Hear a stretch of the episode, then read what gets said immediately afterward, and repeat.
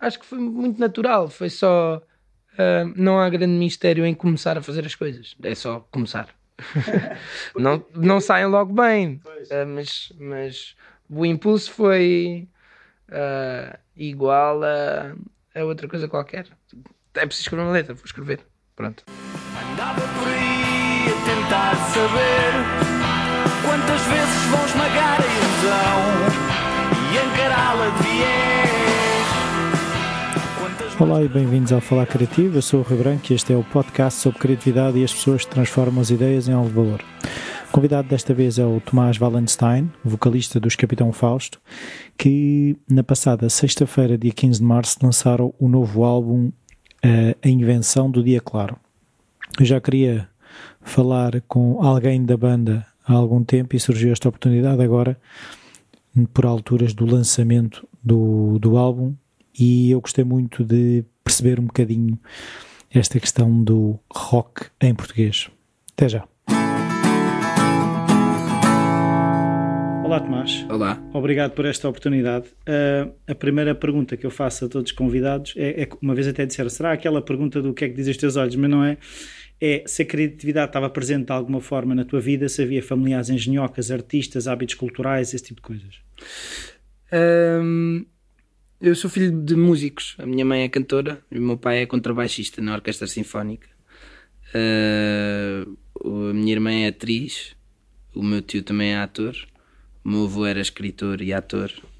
A minha avó também era escritora. Portanto, estava uh... lá tudo. Estava lá tudo, nesse caso, sim. E, e achas que isso te influenciou?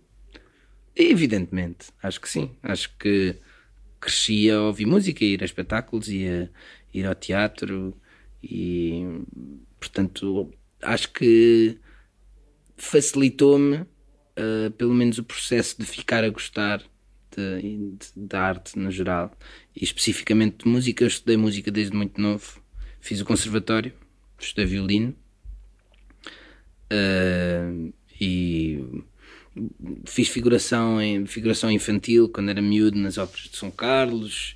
Uh, Portanto, sempre me teve muito. Foi muito natural uh, a minha relação com as artes, Sim. com a música no geral. Nunca, nunca fugi muito. Depois, na adolescência, comecei a andar à, à procura de fazer a minha própria música e de aprender a tocar os instrumentos e tocar com amigos e etc.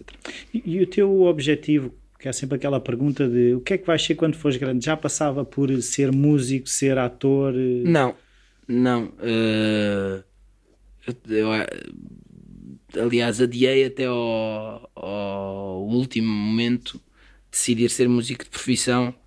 Fiz, como, como eu te contei há pouco, eu estudei arquitetura. Antes disso, ainda estudei engenharia e gestão industrial. Um, Grande mistura. Sim, acho que. Na, e na altura em que escolhi os cursos, sim, que estava, pensei um bocado nisso, já tocava em bandas, já tocava com amigos e etc. Só que nunca pensei em ir estudar isso porque quis manter eh, a música num lado lúdico e, e num sítio onde eu me refugiasse uh, do resto do, do, das horas do dia que passo.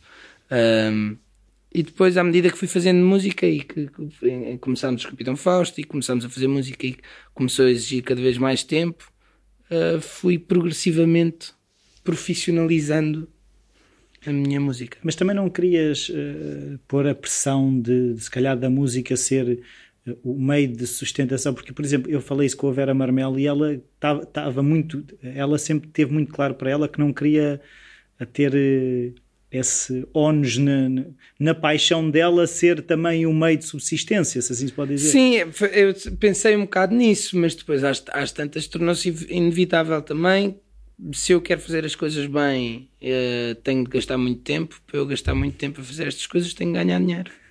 Portanto, passou a ser a minha profissão. Então, não houve, não houve dúvidas? Ou esse, é, a maneira como tu estavas a explicar, é assim, parece que não houve inquietação de, de gestão para a arquitetura, para música. Houve muita inquietação, ou seja, eu passei pela faculdade eu, eu, de uma maneira sempre a meio gás porque saía das aulas para ir ensaiar com os meus amigos e fora depois o resto da vida de, de pessoa nova normal na cidade vida social e, e, de amigos e de festa e de programas. Um, mas houve muita inquietação durante a minha fase toda de crescimento, eh, provavelmente para andar à procura do que é que eu queria, o que é que eu iria finalmente fazer e como é que iria ficar eh, independente. Sim. E, e, e, a música ajudava a ter aquilo que estavas a dizer, era o teu refúgio, ou seja. Eh, não era. Não, não me sentia mal a precisar de me refugiar, mas ia com entusiasmo combinar ensaios com amigos e a passá-las de aluguer e para casa uns dos outros gravar e etc. Era uma diversão que nós tínhamos e, e não nos apercebíamos que estávamos a trabalhar, mas na verdade é um, é um trabalho, não é? Claro. Uh, eram muitas horas passadas para chegar a um produto final. Uh, mas sim, eu, eram momentos que eu gostava, que eu ainda gosto, felizmente. não, é bom que se mantenha, não é? Claro. Um, e, e, e, quando é que começou a, a, a questão de vocês escreverem as vossas músicas? Foi desde o início? Foi muito rapidamente. Nós juntámos. Não passaram pelos covers? Sim, passámos um bocadinho. E acho que é uma, é uma coisa normal de bandas, até para aprenderem a tocar claro. uns com os outros e etc. Mas rapidamente nós já vínhamos de outras bandas, portanto, não, não, Capitão Fausto não começámos exatamente do zero. E rapidamente começámos a querer fazer músicas nossas e a escrevê-las fomos experimentando. Mas, mas tu já escrevias, nem que fosse poemas, ou seja, começaste logo a escrever letras? Em... Eh? Sim, já tinha escrito uma outra coisa antes e as primeiras que escrevi com o Capitão Fausto também não, não, não saíram cá para fora, fomos, fomos melhorando uh, nesse aspecto até eu começar, começarmos a ter confiança. Num grupo também há uma parte que facilita, que é a confiança nas coisas que estamos a fazer, é dada uns pelos outros. Portanto, rapidamente começámos a querer publicar coisas, pôr coisas na internet, etc. Os tempos do MySpace ou uma coisa assim? MySpace ainda. Pois. Ainda não havia. Já havia Facebook. Sim, quando não havia. Spotify. E... Não havia Spotify. Ou estava muito embrionário Sim, ainda. Claro. Uh, e, e tu, quando começaste a escrever, uh, começaste logo, imagina, escreveste 20 letras, escreveste uma, começaste a, a partilhar com o pessoal, como é que isso funcionou? Começámos a fazer música e a pensar, bem, agora vinha aqui bem uma voz, uh, que eu, ok, posso tentar escrever uma letra em português, não sei o quê, começava a tentar, ah, depois mostrávamos uns aos outros. Acho que foi muito natural, foi só, uh, não há grande mistério em começar a fazer as coisas, é só começar. não eu, não saem logo bem, uh, mas, mas o impulso foi igual a, a outra coisa qualquer. É preciso escrever uma letra, vou escrever. Pronto. Sim, mas é engraçado que eu, como fun, fun quer dizer, já, já estou a mudar um bocadinho, mas funcionava muito no, no registro de é preciso estar tudo perfeito para ser feito. Um, eh, queria um bocado também perceber, é assim, é esse ambiente de amigos, de playfulness que também permite que haja essa confiança do bora lá? Sim, ajuda. Não é, não é essencial, mas ajuda. Mas acho que, sobretudo, nestas coisas, nestas coisas não, não devemos estar a pensar, ou seja, por um lado, uh, nós com os Capitão Fausto temos uma grande, um grande foco em tentar fazer o melhor possível das músicas que fazemos, mas por outro, não podemos ter muito medo de, de falhar a fazer as coisas porque é meio caminho andado para não as fazer, ou para fazer menos, ou para fazer pior. E portanto acho que foi um bocado, vem um bocado da despreocupação de, se vai correr bem ou mal e se vai ser bom ou mal, é um bocado indiferente, desde que nos agrada a nós. Claro. E, e acho que essa mentalidade desde o princípio se man... existe desde o princípio connosco e mantém-se desde aí, é uma coisa que não mudou. Não temos medo de fazer, de, de fazer aquilo que, que fizermos e se ninguém gostar, ninguém gostou, fazemos mais. Não, mas Hoje em é, dia é, é, é, é, fácil. Pois, mas eu também uma vez ouvi uh, uh, alguém a dizer sobre essa questão de ter o medo de ou estar a, a fazer músicas para que se, os outros gostem. Tu não, não controlas o outro e, e arriscas-te a que ninguém goste, nem tu, não é? Exatamente. É isso. Eu normalmente digo isso. Quando me perguntam, acho que a primeira, o estado fundamental da, da música que nós fazemos tem de estar a ser muito amada por nós, mesmo que mais, mais ninguém goste. Ou seja, se nós começarmos a tentar prever o que é que as outras pessoas vão gostar sem sermos as outras pessoas, claro. passa a ser só uma suposição. E nessa suposição perde-se a meio caminho a no, o nossa paixão pela própria coisa. Ficamos a não gostar tanto, mas a fazer o compromisso para as outras pessoas gostarem mais, e depois, quando a vamos defender, estamos a defendê-lo com muito menos força, portanto, não vamos conseguir convencer ninguém. Claro, estamos-nos a trair. Exatamente. Portanto, acho que o processo tem de ser sempre o mesmo. Nós gostamos, está bom para nós, mostramos. Até, Quem quiser, gosta. Até como é que é o processo? Tu uh, lembras-te de uma coisa, escreves, chegas uh, junto do, do, pessoal e dizes: Olha, como é que é, tive isto? Nós juntamos, como é que isso funciona? Nós juntamos, sentamos em ensaios, começamos a tocar uh, com ideias de que as pessoas às vezes trouxeram de casa, ou que saem no momento, ou que ouviram o outro a tocar e pegaram e transformaram. Pode haver, o início pode ser de várias maneiras.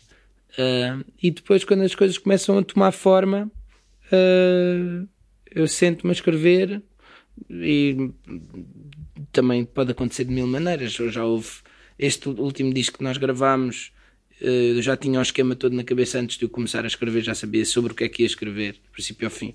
Mas nos outros, muitas vezes eu sentava-me, começava a escrever frases soltas e a, prim a primeira frase que me agarrava começava a puxar as outras todas que saíam e, saí, e eu no meio começava a encontrar uma, uma temática e a desenvolver através, se calhar, só de uma frase ou só, só de uma melodia de voz em que aquela frase ia se encaixar, etc. Um, nós somos bastante metódicos um, na maneira de, de, de, de, trabalhar, mas nessa aí acho que não, não, não nos restringimos muito, pode vir um bocado de todas as maneiras. Já houve músicas que foram só gravadas por um ou dois de nós e todas recortadas no computador e quase não teve a banda a tocar. Já houve músicas que foi só um único take da banda toda e que não se acrescentou nada, foi só a voz por cima, etc. Pode haver muitas maneiras de fazer as coisas. Tu estavas a dizer que há aí um momento em que cada um traz um bocadinho e pega nas coisas do outro. Tu dizes que há um momento em que depois vais e, e começas a escrever ou tu já te é mais fácil identificar esse momento ou esse, uh, esse momento também vai variando? Um, vai variando e, e às vezes demoro a arrancar um bocadinho. A música já está a ganhar toda forma e nós já estamos todos a perceber como é que o conjunto das músicas vai ficar. Uh, e se eu às vezes demora a arrancar até eu começar a conseguir estar a escrever coisas que... e, e também depende muito tá? houve letras que eu escrevi de, de enfiada uh, sentei-me aqui e saiu-me a coisa toda e nunca mexi muito e houve outras que foi até das primeiras que eu escrevi umas frases e que andei a batalhar com elas e a riscar e a recomeçar versos e a recomeçar coisas muito até quase ao processo final uh, depende sempre do grau de satisfação uh, com que nós estamos em relação. Eu escrevo as letras, mas nós falamos muito sobre elas e, e opinamos. Antes de escrever, durante? depois, quando ela já. Ou seja, em cima do que já está trabalhado, trabalhamos em cima. Há, às vezes há pessoas que têm sugestões, uh, uh, outras vezes para eles está bem, mas eu não estou a gostar muito. E é uma, uma parte da autocrítica grande e continuo a tentar melhorar. Uh, mas é, é relativamente pragmático, no fundo. Aí acho que nós já estamos habituados ao facto de não sabermos muito bem quanto tempo é que vai demorar a estar pronto. E este disco voltou a ensinar-nos isso também.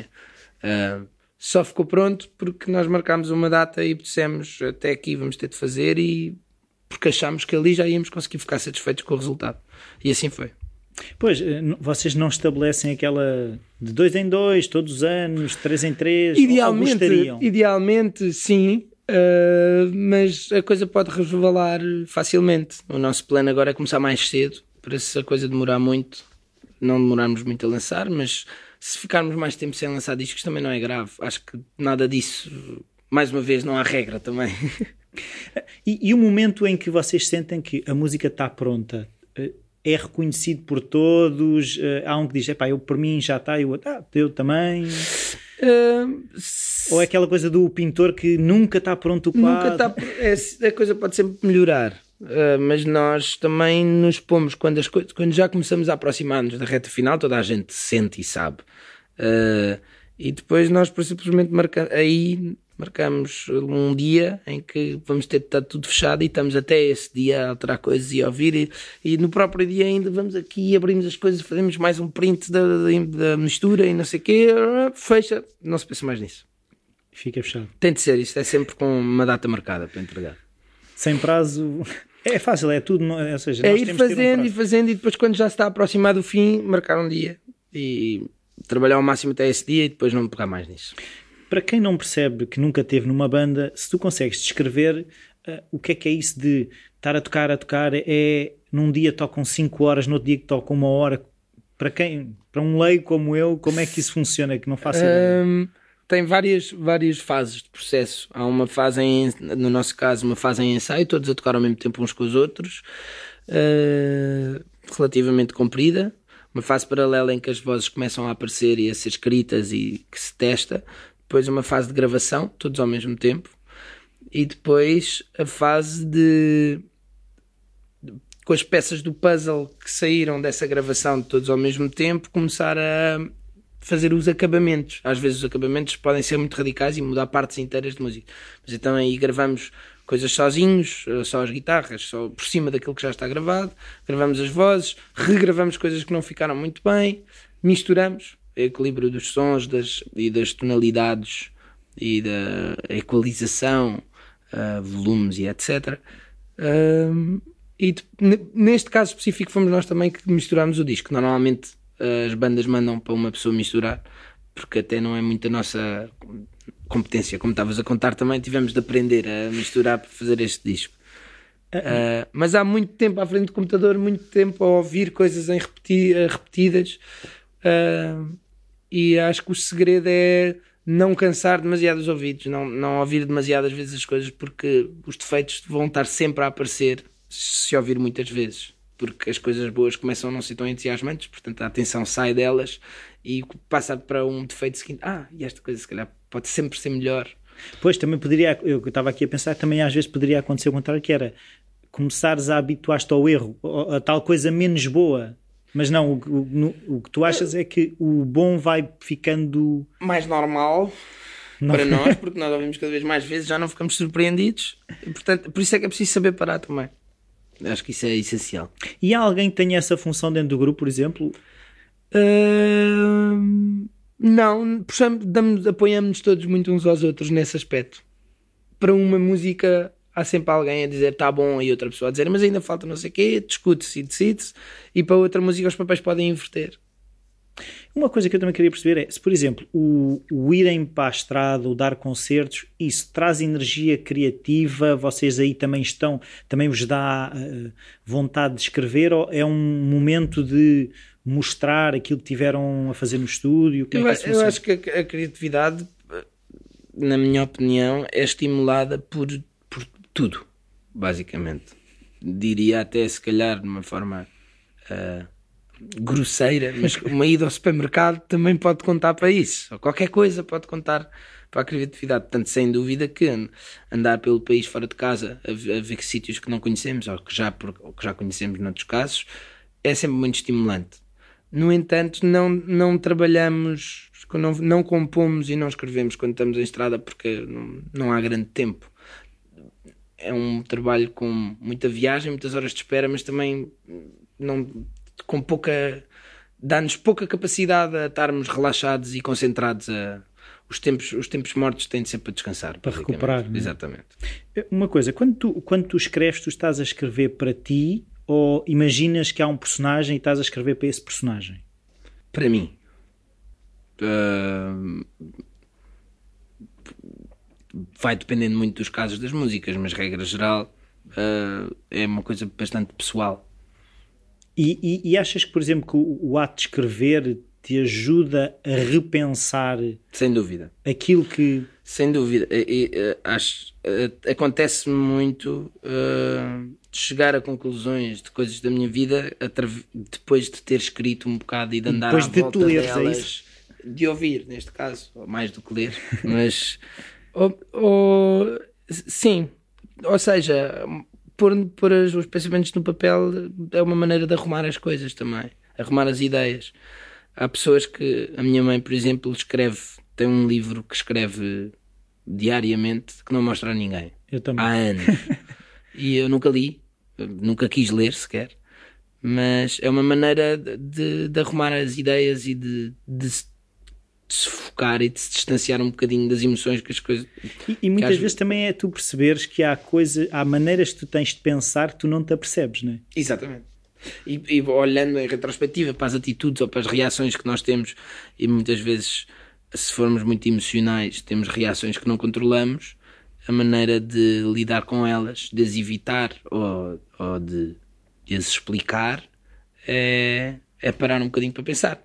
E se não tivermos tempo para fazer esse exercício, ao estar a escrever sobre isso, ele já está a ser feito. E, então, então, eh, pelo que eu percebo, as letras foram vivências tuas, ou, ou, ou seja, não é, não não estou a perguntar se são biográficas, mas há um bocadinho. Eu vejo por mim também é que muitas vezes nós depois enfabulamos aquilo que nos aconteceu e construímos uma história que não aconteceu. É um bocado Fel- isso. Felizmente, eh, eu posso afirmar que são bastante biográficas, mas não deixam de ser ficções e não deixa de ser uma obra. ah, portanto, eu, eu tenho a capacidade de decidir onde é que a linha que separa a ficção da realidade é colocada e até de eu próprio estar a defender. eh, Eu posso perfeitamente estar a dizer que uma coisa que eu estou a contar é verdade e, é e não é, e vice-versa. Ah, e por isso é que. ah, Nunca se saberá. Exatamente, não, não, e, e acho que as, as pessoas prefiro que as pessoas tirem as suas interpretações do que estar a contar as coisas todas como elas são. Ahm, E isso não irrita? Vou perguntar porque ainda não percebi muito bem, mas por exemplo, irrita um músico que alguém tente interpretar o que é que lá está, ou seja, da mesma forma que eu tenho amigos que são artistas plásticos, cada vez que se põem a tentar inventar histórias para quadros, ele diz: pá, se quiseres que a história seja, agora obrigar que o entendimento é aquele, que só há aquele entendimento. ah, eu acho que não. Eu, eu e regras, ainda ontem estava ahm, num, uns miúdos que vieram assistir a uma entrevista que nós demos, fizeram também umas perguntas e vieram perguntar se a interpretação deles de uma letra ou de várias letras estava certa. E eu, havia coisas que eu, que eu via da mesma maneira, mas eu não posso dizer que está certa ou errada, porque eu acho que um dos grandes prazeres da arte é ela comunicar diretamente connosco e nós tirarmos as nossas próprias conclusões. Ahm, não me irrita minimamente que as coisas sejam. Eu até posso achar que está a ser mal interpretada, mas estou preparado para isso. Acho que de- vive muito disso. Não, é um bocado o que eu estava a tentar dizer. é, Às vezes há aquela quase necessidade de ser a versão. Ou seja, a- por não permitir, porque é um bocado o que nós estamos aqui a dizer: é toda a gente terá a sua visão, pode ser mais ou menos ajustada àquilo que tu querias dizer, mas não será nunca uma visão definitiva. Sim, não, não é. A única visão definitiva é a minha, e, mas, mas também não vale a pena estar a fazer sinopses de tudo aquilo que se faz. Acho que terão com certeza as outras pessoas, terão com certeza as suas versões ah, que são tão válidas como a minha.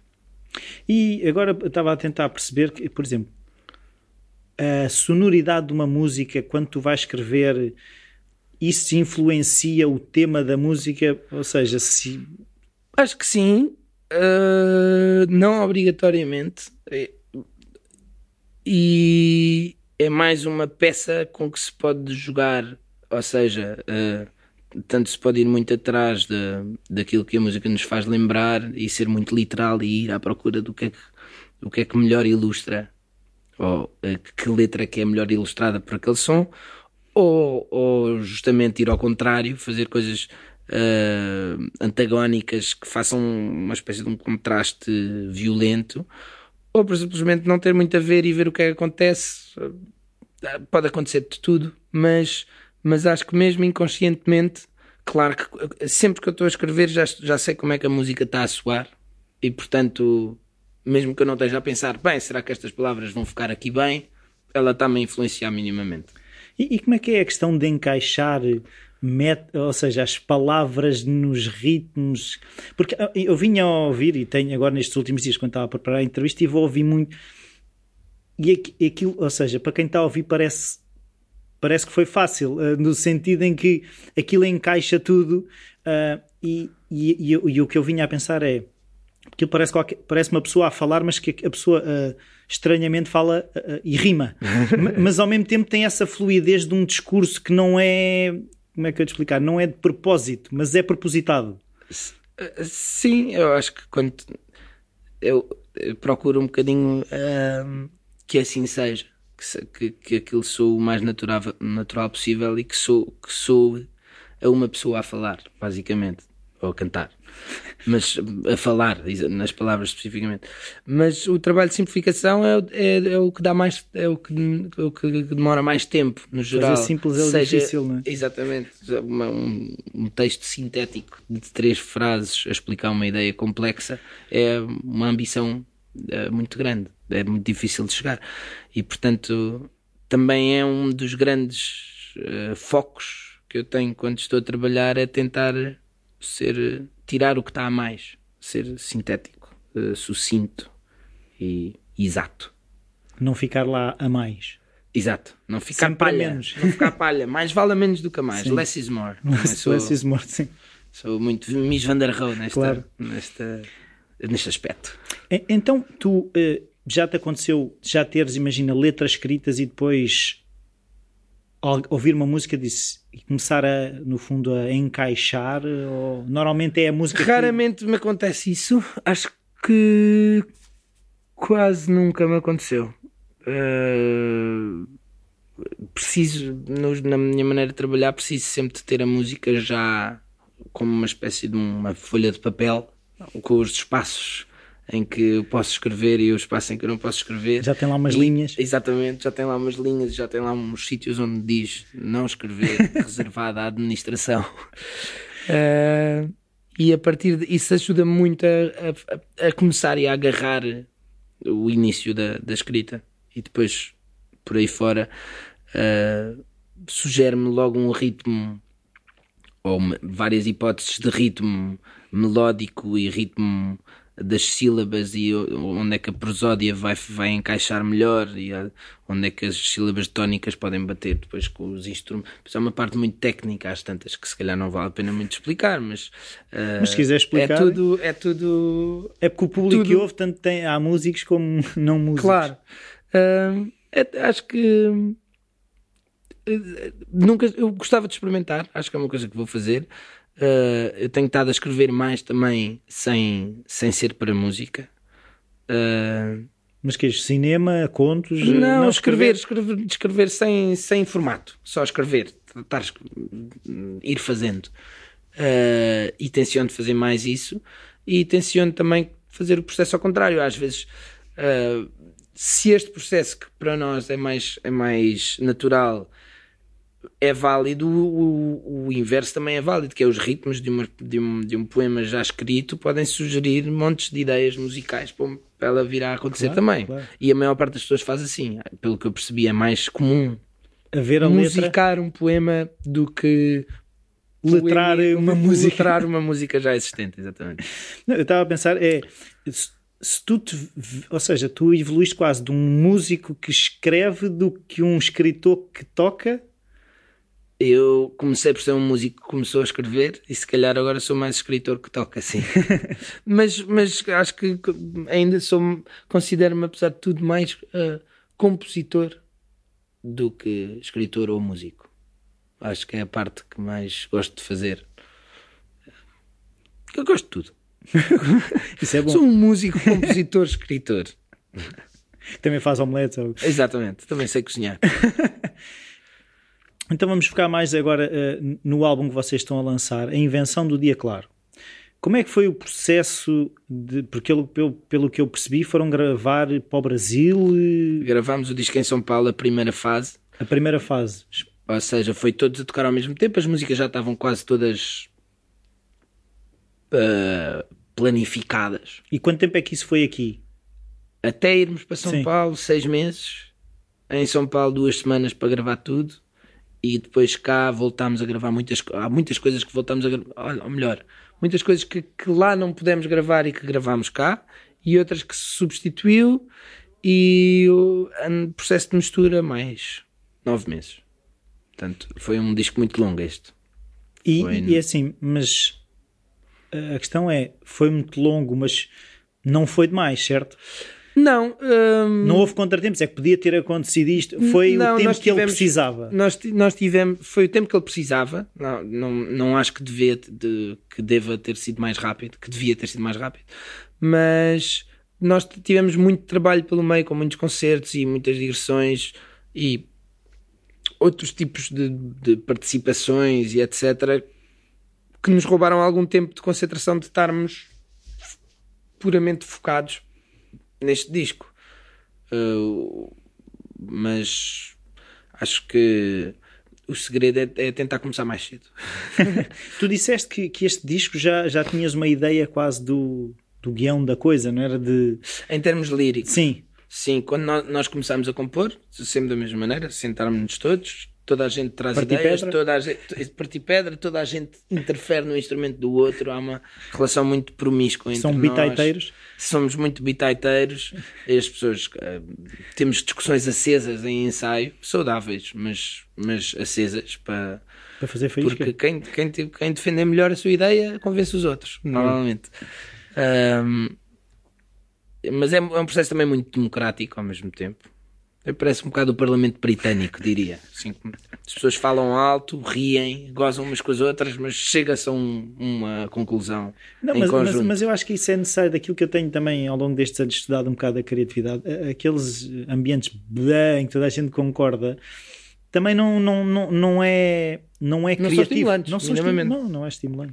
Mas em relação, estava a contar em relação a, a partir do momento em que começámos a- justamente nesse processo de fazer as músicas, eu comecei a pensar sobre o que é que iria escrever e rapidamente, antes, antes de, de eu começar a fazer, fiz um esquema muito específico de como é que ele ia funcionar, porque tinha uma história que gostava de contar. E o que é que te levou a escolher essa história?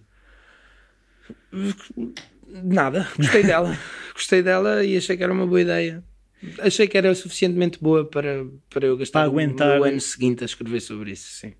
É, E, por exemplo, tu vais acumulando, imagina, vês um filme e, e aquilo fica lá registado, registas num caderno, epá, aquela, aquelas trocas ou aquela, aquele ambiente, às vezes um ambiente pode sugerir uma letra, não é? Uh, sim, sim.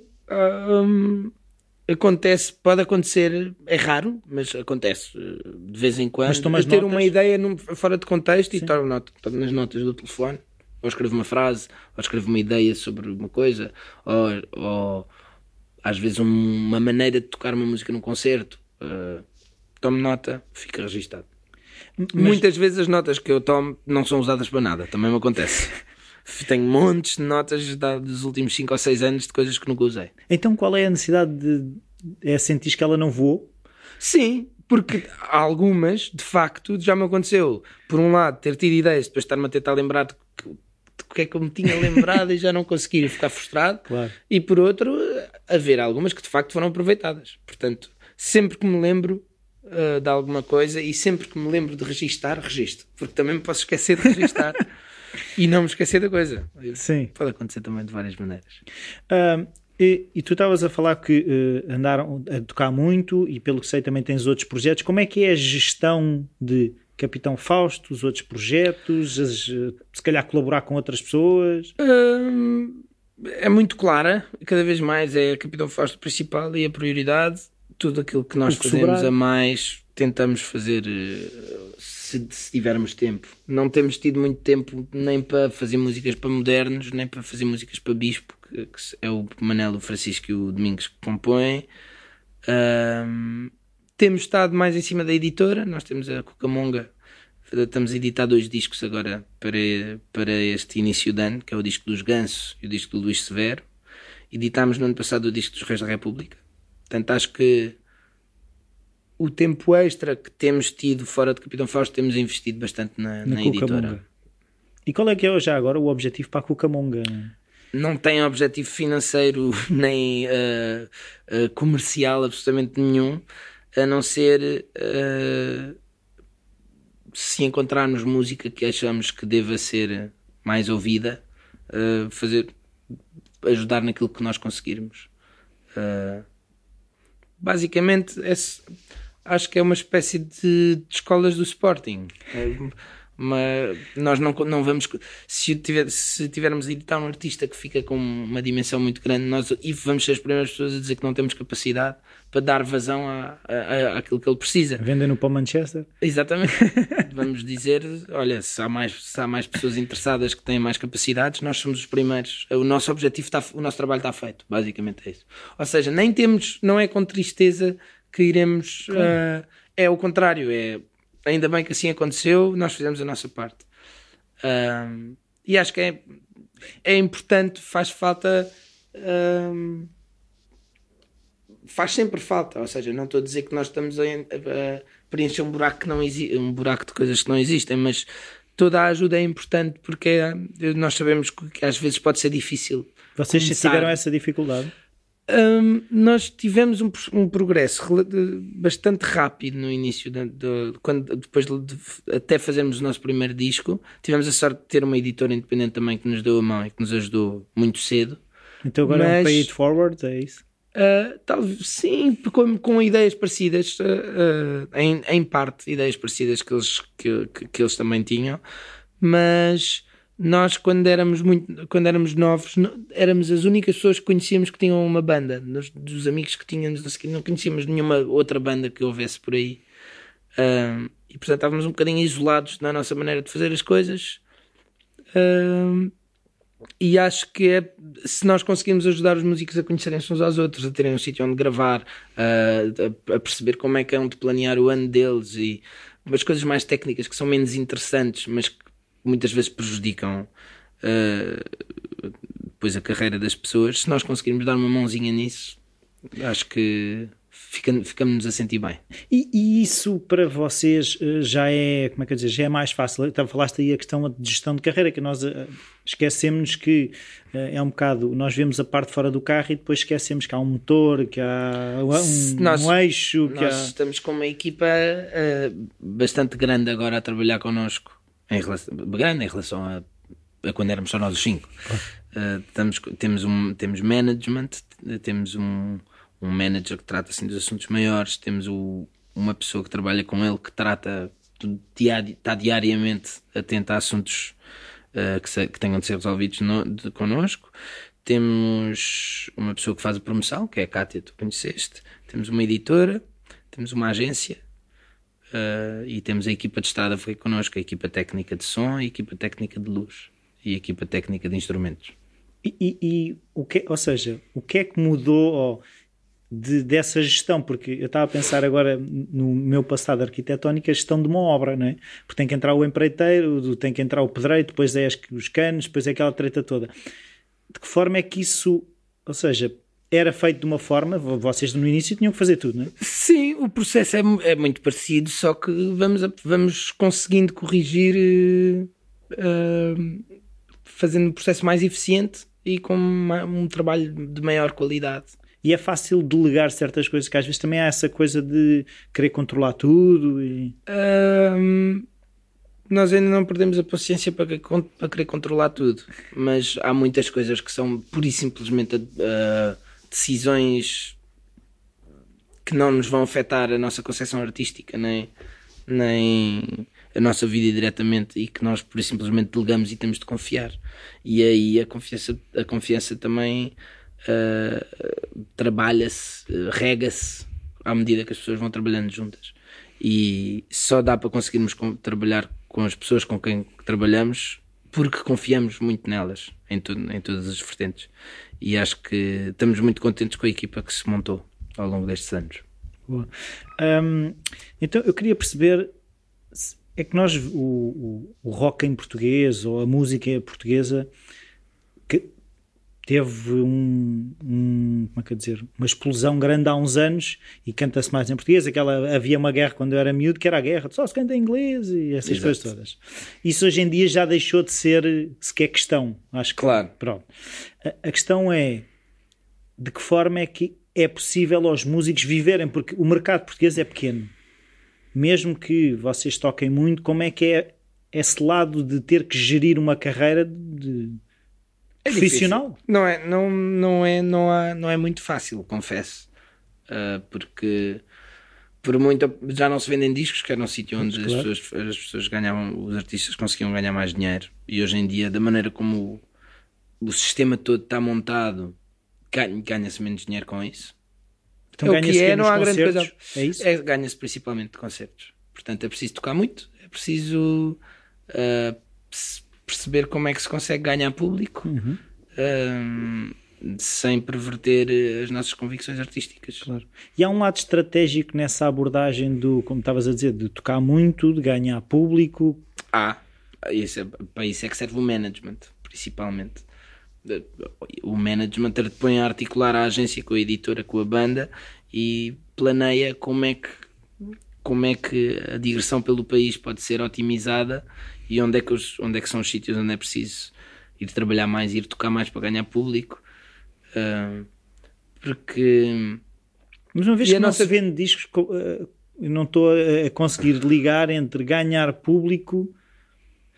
e fazer concertos Sim. é, é- É, é- é- é público pós-concertos? Quando- público para os concertos, que depois passa a ser público porque houve a música. Ou, ou seja, nós ainda ganhamos dinheiro de venda de música. Não é significativo como seria Ou seja, as se vendiam percentagens nos Spotify e das. É completamente diferente, não tem nada a ver. Mas, mas ainda, há, ainda existe. Uh, não deixa de ser 0,001 cêntimos. é, uma, uma coisa assim qualquer. Por play. Mas hum, o, o facto de se marcar um concerto no sítio já quer dizer que o sítio que marcou o concerto vai promover um bocadinho. As nós vamos promover o facto de irmos lá, põe as pessoas a falar e vai haver três ou quatro pessoas que vão lá ver. Que depois, se gostarem, vão falar aos amigos que mostram a música, não sei o quê. Da vez seguinte que lá formos, é assim que o, o processo de ganhar público é este. É, É muito orgânico. muito orgânico e é estar preparado para ir eh, tocar para poucas pessoas com a esperança de que na vez seguinte se vai tocar para mais. Mas com a mesma energia, não é? Às Com vezes o desafio é energia. isso. Com a mesma energia e com exatamente a mesma música que faríamos eh, Num- em qualquer circunstância. Alive. Em qualquer circunstância, eh, eh, vamos sempre fazer mesma, as coisas da mesma maneira. Se houver mais gente para ver, melhor. Se houver menos, azar. Não, Eu estava-me a lembrar de um cómico qualquer, não sei se era o Jerry Seinfeld, a dizer que foi uma grande escola para ele, uh, bêbado já às três da manhã, um bêbado às três da manhã, e ele fazer o set na mesma e conseguir. O desafio era conseguir ter a mesma intensidade e o mesmo gosto Para pouca gente. para pouca Eu gente. confesso que se, se me acontecer eh, ir para um concerto em que está eh, constrangedoramente eh, vazio, eh, pode-me deitar um bocadinho abaixo. Mas o que, o que também nós, entre nós, fomos combinando e fazendo nessas alturas é tocamos uns para os outros e tocamos para isto ficar só bem. E já, também já aconteceram casos em que estava muito pouca gente, mas, que as pessoas Estavam- achavam que era muito, foi, tinha sido muito especial e estavam muito atentas e muito disponíveis e portanto acaba por não ser a quantidade que interessa. Pois, eu lembro-me de um concerto que vi dos Mesa, em Grândola, Epá, deviam estar para aí 15 pessoas a ver, mas foi um concerto brutal, ou seja, porque aquelas, aquelas 15 pessoas estavam lá. A adorar. a adorar aquilo. Foi por isso às vezes não é só. E, e- então eu queria perceber se, pelo que me estás a dizer, a energia que vem do público também vos motiva a, a vossa energia, claro. Sem dúvida. Um, concerto não é um, não é um processo estéril. É, Não é pôr o disco a tocar. É, nós estamos a comunicar com aquelas pessoas e aquelas pessoas estão ativamente a ouvir a música. Ah, estão lá para isso também, só isso sente-se. Ah, acho que é preciso ter sempre. ah, é preciso ter sempre uma atitude de muito respeito para quem parou a sua vida para ir ouvir aquilo que nós estamos a fazer. Sim.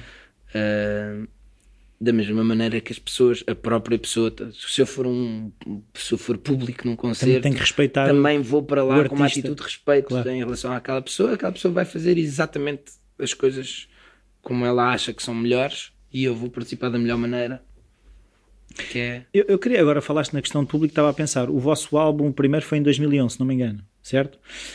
Estamos a falar oito anos depois, se calhar eh, o, o público cresceu com vocês em termos, eh, não o número, mas as pessoas em si. Se calhar pessoas que tinham 15 anos quando ouviram, sem dúvida. agora, agora têm 23 e, e vocês também cresceram, não é? Eh, isso tem tudo a ver porque andei, quando andei a fazer a pesquisa é a questão de mudaram muitas sonoridades, o que era mais rock, agora, agora está mais, mais suave e mais baladas.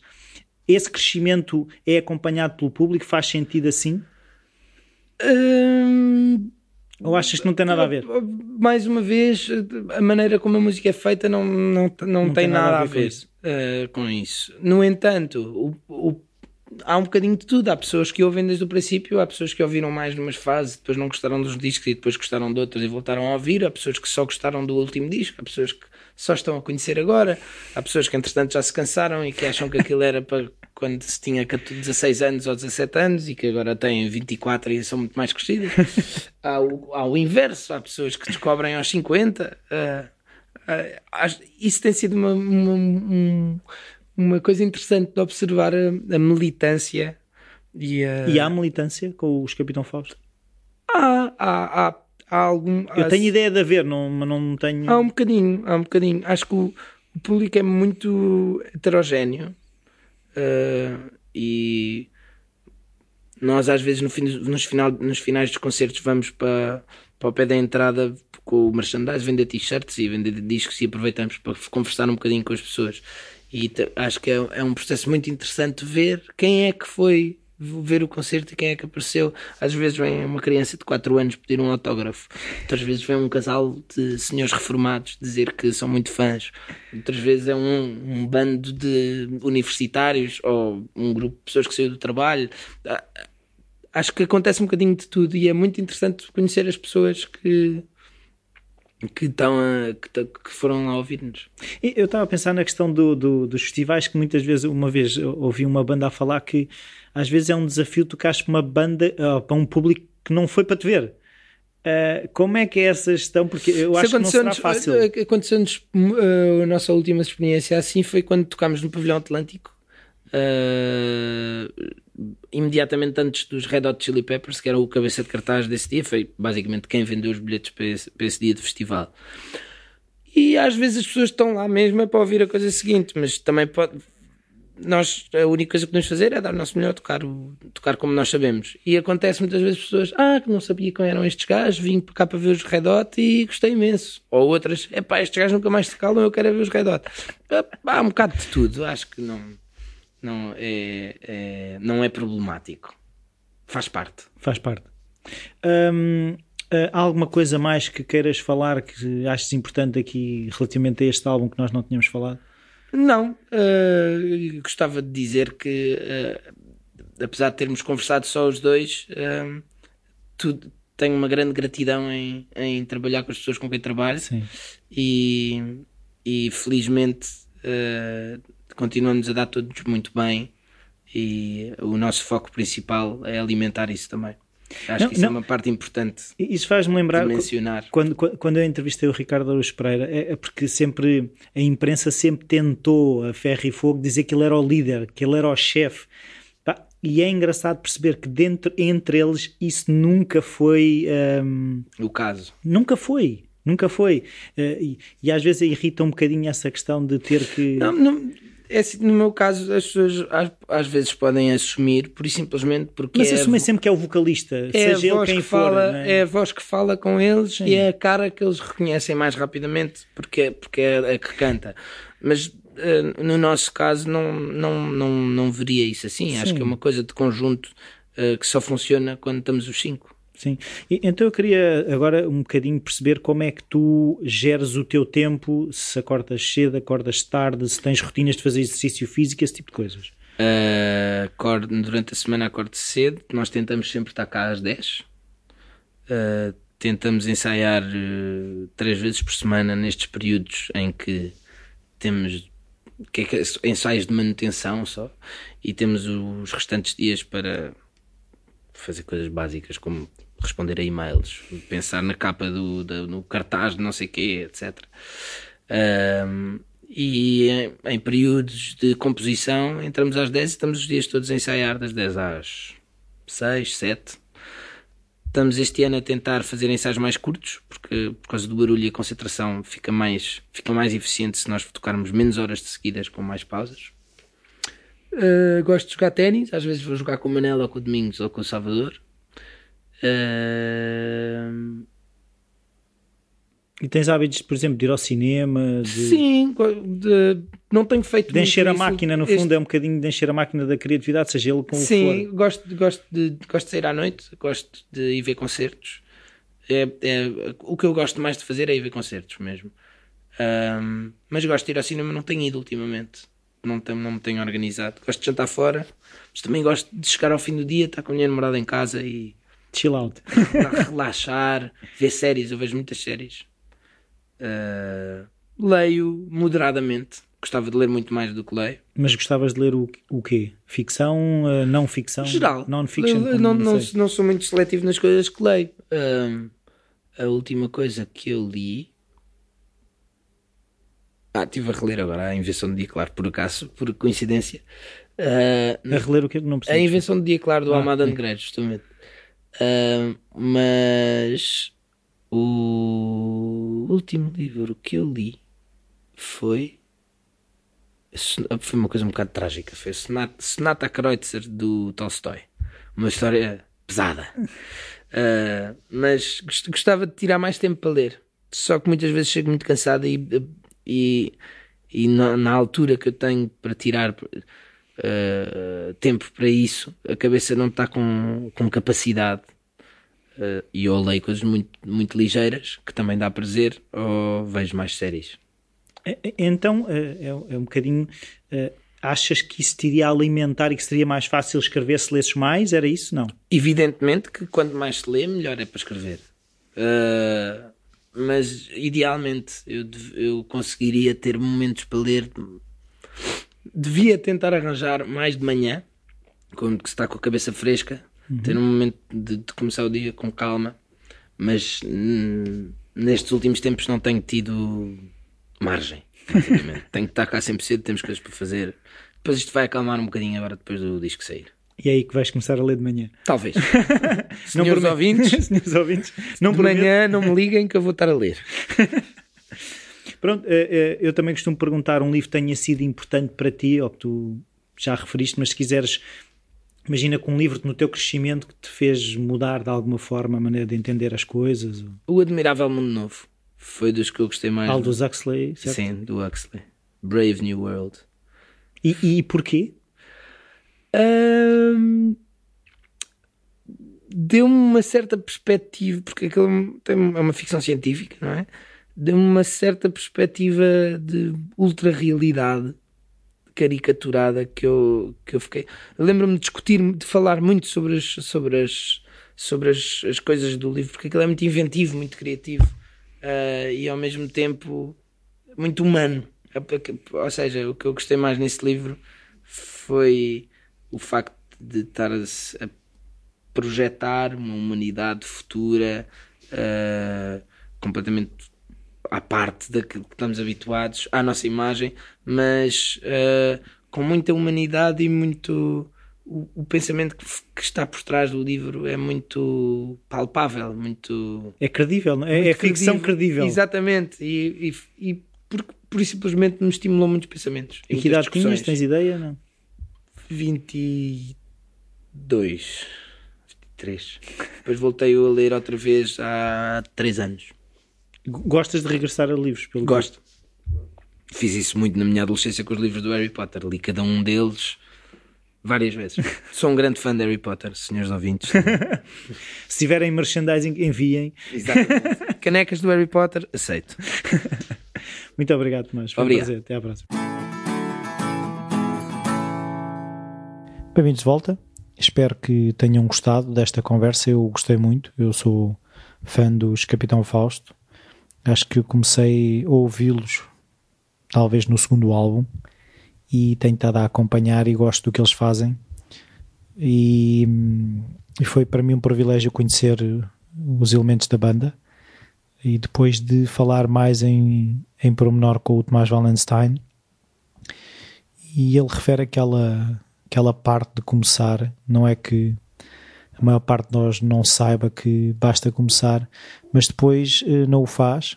E, e, aquilo que eu gostei de ver foi a naturalidade, a simplicidade com que ele refere que é preciso começar e depois o que se tiver que corrigir, corrige-se.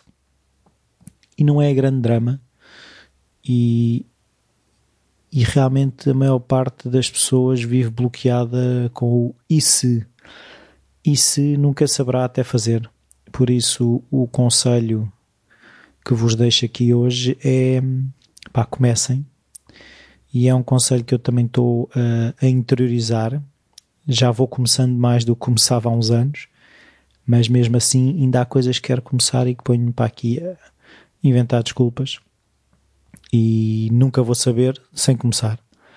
E outra coisa que vocês também podem fazer é ajudar o Falar Criativo através do Patreon, uh, www.patreon.com barra Falar Criativo.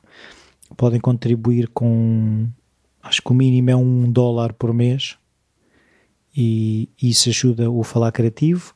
Podem também um, deixar as avaliações e as críticas no iTunes ou Apple Podcasts, ainda não percebi muito bem como é que aquilo se chama. E podem também partilhar com os vossos amigos que eh, vocês achem que encontram valor neste tipo de conversas. E qualquer coisa, dúvida, sugestão, podem sempre enviar para o e-mail rui.falarcreativo.com e eu andei com umas ideias de juntar os ouvintes do Falar Criativo, de conhecer a maior parte deles pessoalmente. Vocês têm ideias ou sugestões, podem enviar para o referido e-mail, vou repetir, rui.falarcreativo.com e fica a aguardar as vossas ideias e sugestões para ver se, se conseguimos aí arranjar maneira de nos encontrarmos. Então até à próxima.